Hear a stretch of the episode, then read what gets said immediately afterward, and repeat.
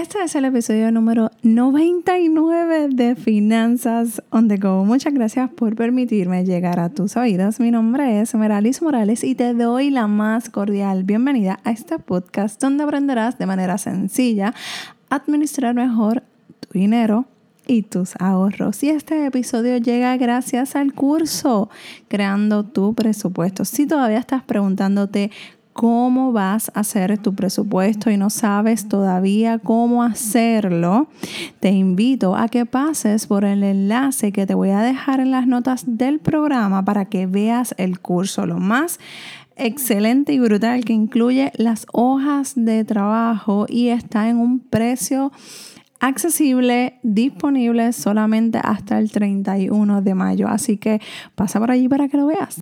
Y en el día de hoy quiero que continuemos hablando de lo que habíamos dejado en la semana pasada.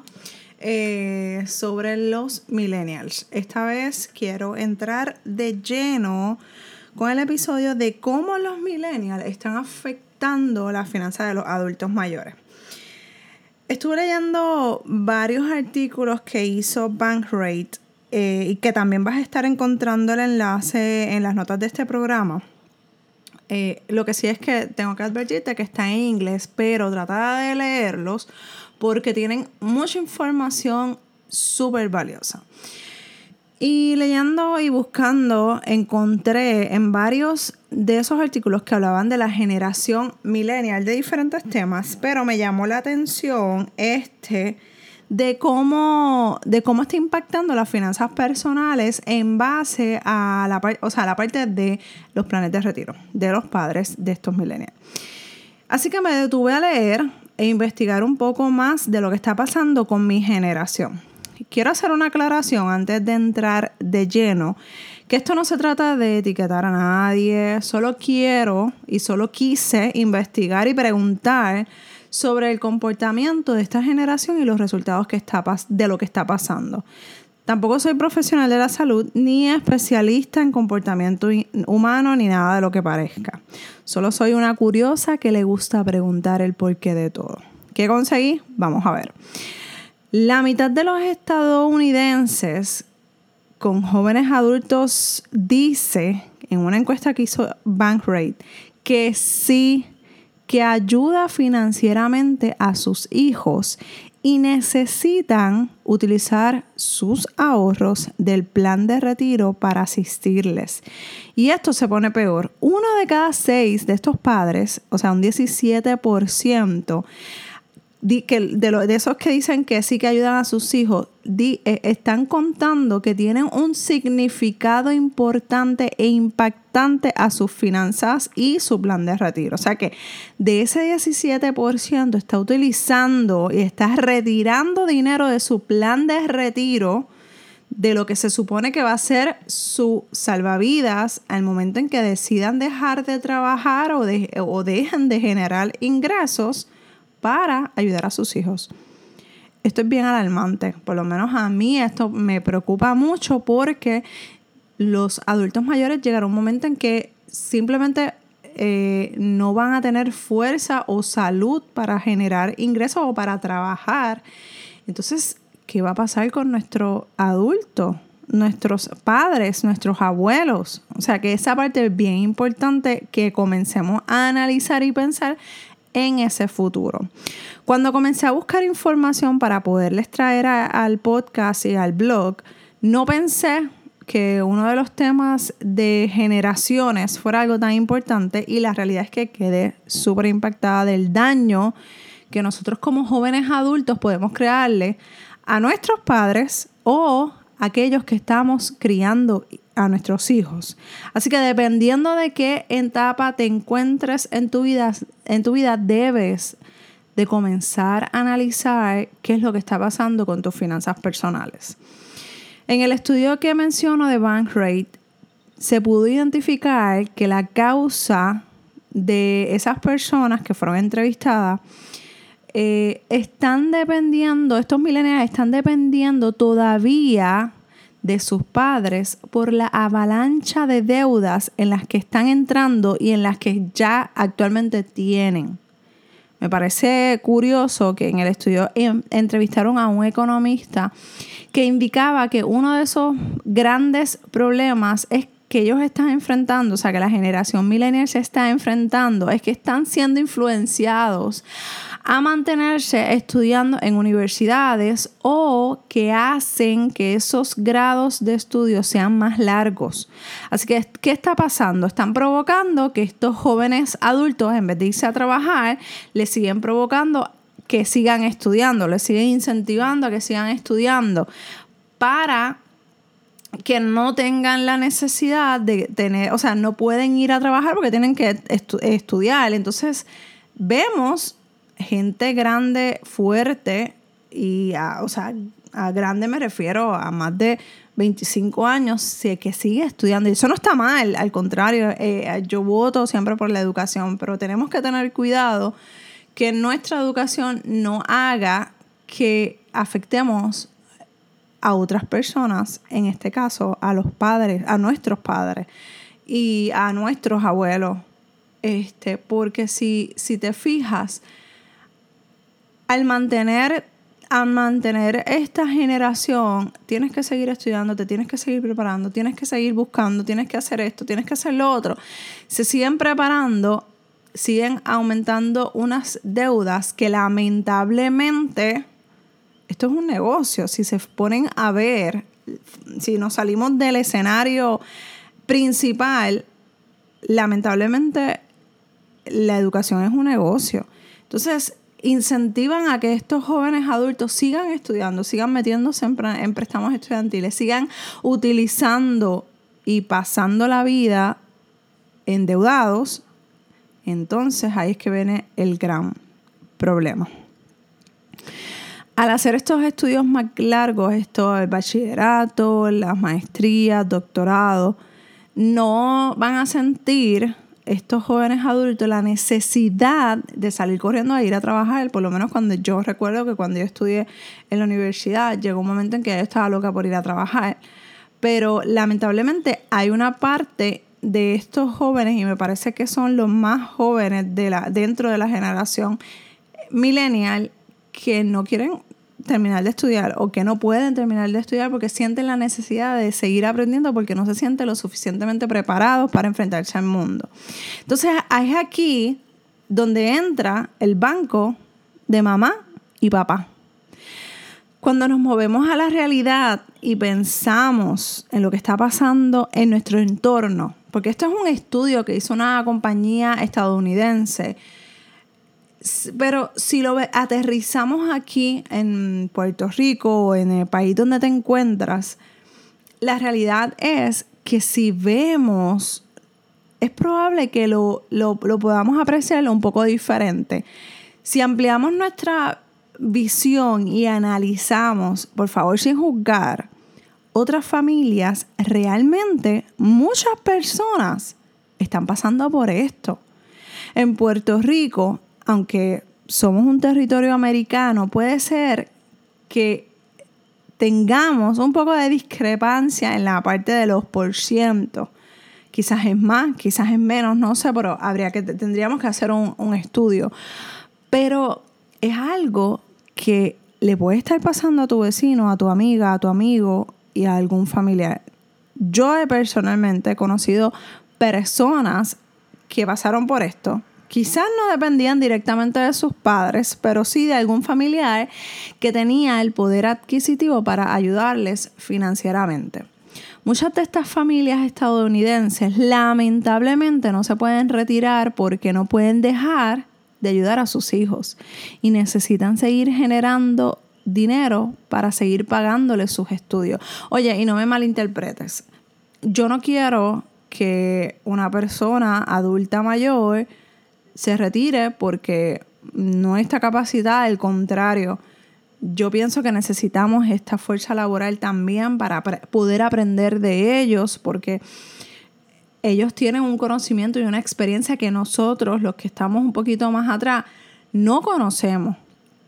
Pero no, no todos tienen la salud, no todos están igual de ágiles. Así que dependiendo de cada uno de ellos, debemos nosotros como hijos pensar y analizar, oye, que ellos van para abajo y digo, todos vamos para abajo, pero ellos están pasando, o sea, una necesidad y que y, y, y, por ser ellos nuestros padres, no se quejan, no dicen nada y se quedan callados y nosotros seguimos sacándole eh, y aprovechándonos y acomodándonos. Nosotros me refiero a los millennials de esa parte. Y, la, y eso es triste, de verdad. A principios de este año, en mi trabajo, hubo una ventana de retiro, o sea que las personas pues le dijeron, pues mira, de esta fecha a esta fecha, las personas que cumplan con ciertos requisitos se van a poder acoger a una ventana de, retiro antes de la fecha y, la, lo que es por ley. Y ellos adquieren ciertos beneficios sin tener que esperar a la edad que deben eh, para retirarse. Lamentablemente hubo personas y en especial mujeres que no lo hicieron porque todavía tenían hijos que mantener o ayudar porque están estudiando. Cumplían con los requisitos, cumplían con los años de servicio, no cumplían con la edad algunos de ellos, pero, oye, si ya tú tienes más de 25 años mínimo, ya tú tuviste que haber terminado una carrera un título por lo menos. Y vamos a seguir sacándole a nuestros viejos más y más. Oye, eso no es justo, mi pana. Y le estoy hablando, ¿verdad?, a los jóvenes que están dentro de esta generación, porque la realidad es que muchas veces estas personas no se dan cuenta del daño tan grave que le están haciendo a sus padres, a sus abuelos. Así que Lamentablemente, en esa ventana de, plan de retiro que abrió mi trabajo, no hubo personas que dijeron, pues sabes que no puedo. Y siguen trabajando, se siguen amaneciendo, siguen dando el todo por el todo por sus hijos. Entonces, ¿hasta dónde nos toca a nosotros, los padres, ayudar a nuestros hijos? Y no quiero que me contestes porque esta, esta, esta respuesta yo no la tengo. La realidad es que esto es bien personal. Yo no le puedo decir a un padre, sabes que no ayudes a tu hijo, porque esto es bien personal, porque yo soy mamá, yo soy, eh, yo tengo un hijo que estoy segura que cuando me pida ayuda yo voy a estar ahí. Y yo estoy segura que mis padres harán lo mismo por mí, porque lo han hecho, porque me han dado la ayuda aún sin tener la responsabilidad, porque quizás no me, no, yo no vivo con ellos, porque sintieron eh, ayudar o sintieron o vieron algo que, solamente los padres conocen.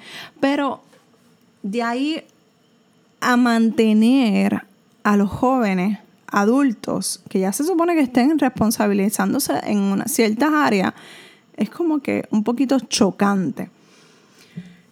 Y como te mencioné, esta, esta pregunta yo no te la puedo contestar.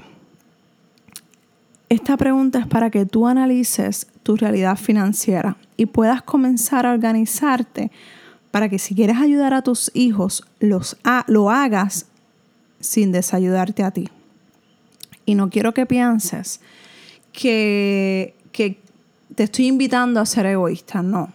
Ellos están grandes y colorados. Ahora, ahora hablo a los papás y a las madres.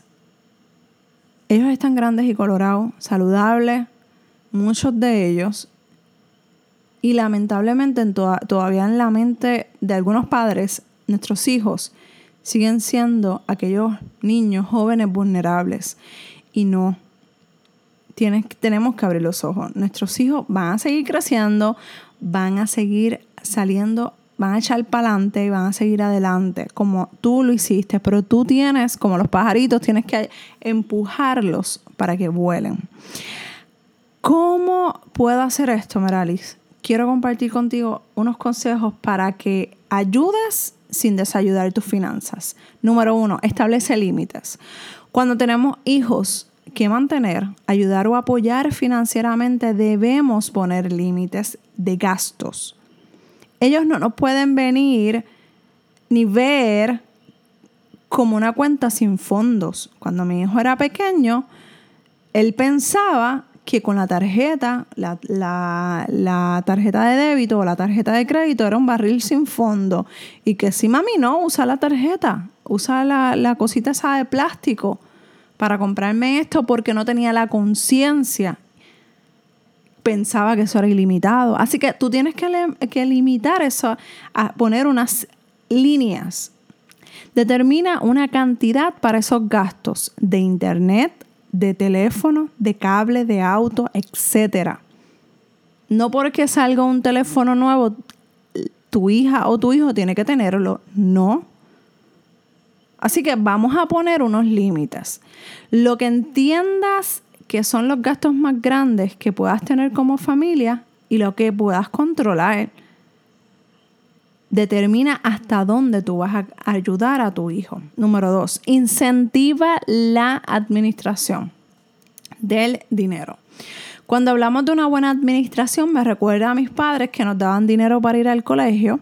A mí me daban menos que a mis hermanos porque yo amaba la comida del comedor.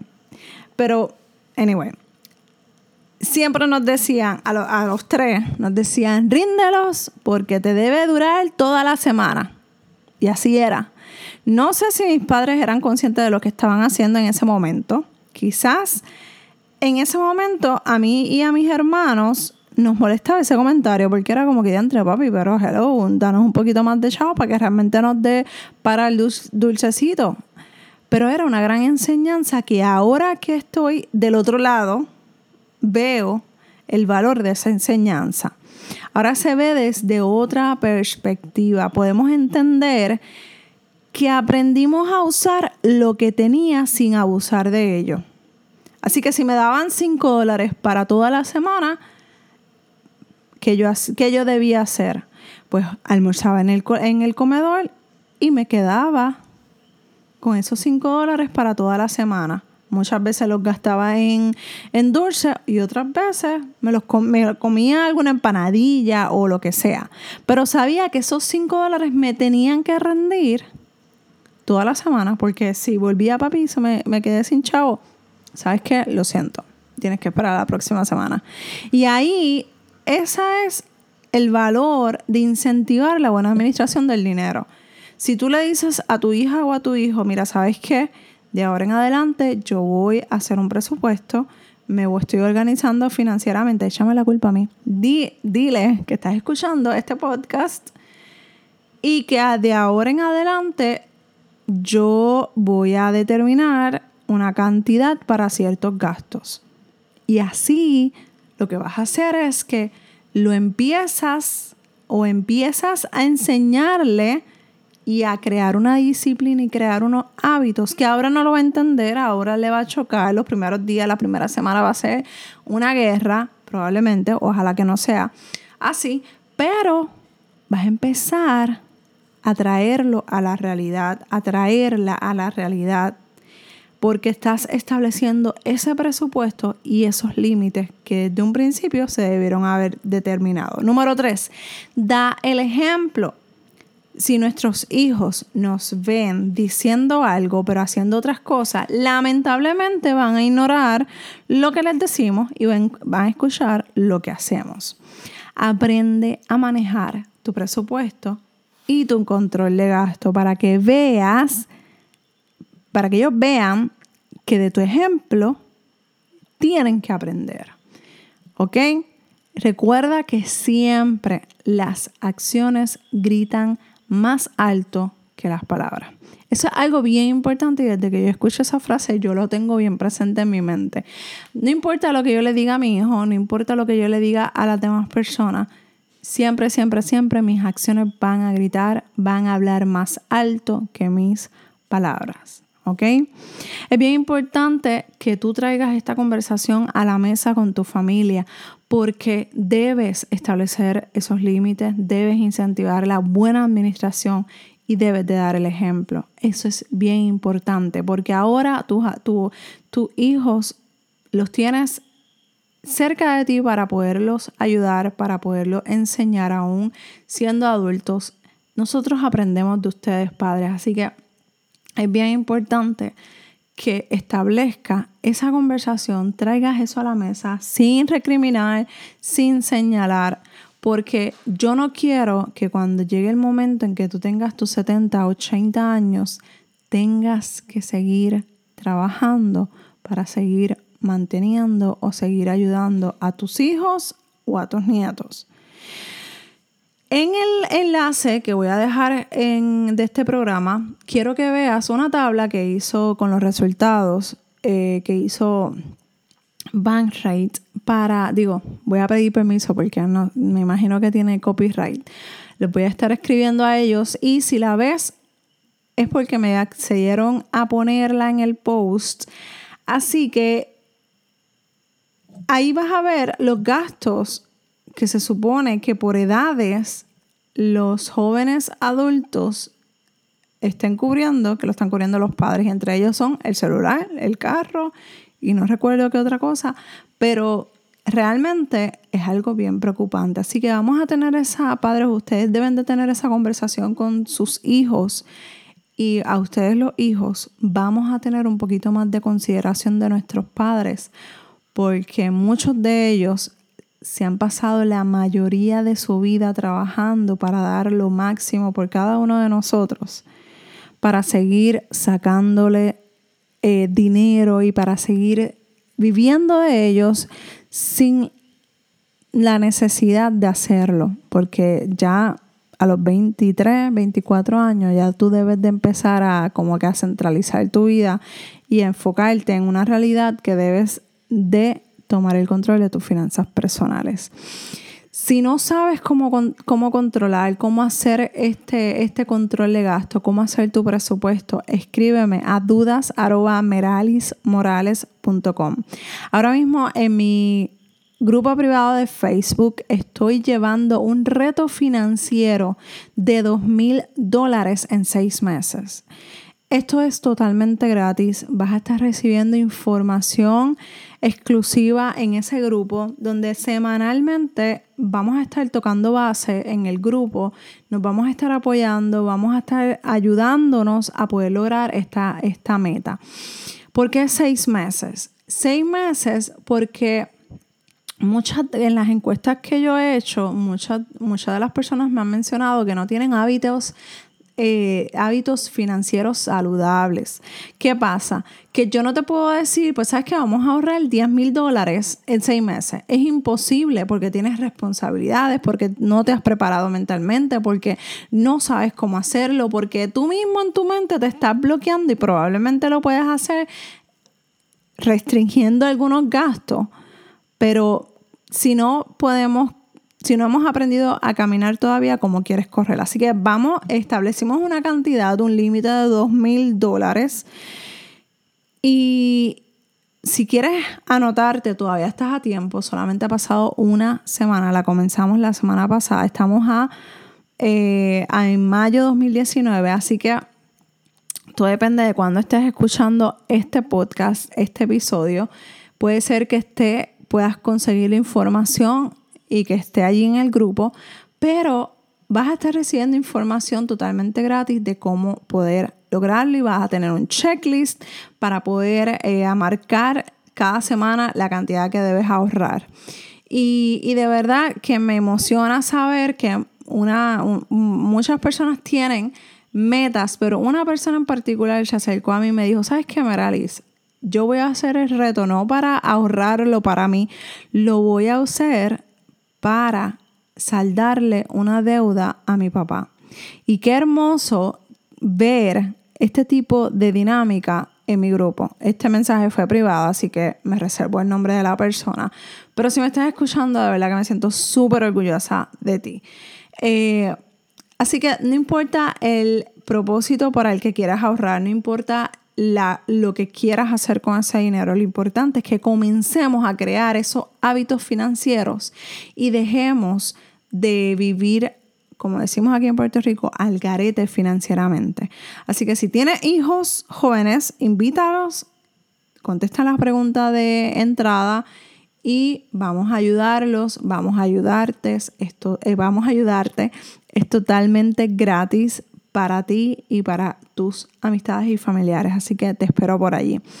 Como te dije, escríbeme si tienes alguna duda a dudas.meralismorales.com y también, si te gustó este episodio, quiero agradecerte que pases por la sección de estrellas y me des cinco, me regales cinco estrellas porque de esa manera me das a entender y me ayudas a posicionar este podcast y me dices que te gusta este tipo de temas y que necesitas más información para mejorar tus finanzas personales. Un abrazo desde Puerto Rico y nos escuchamos en el próximo episodio de Finanzas on the Go. Bye.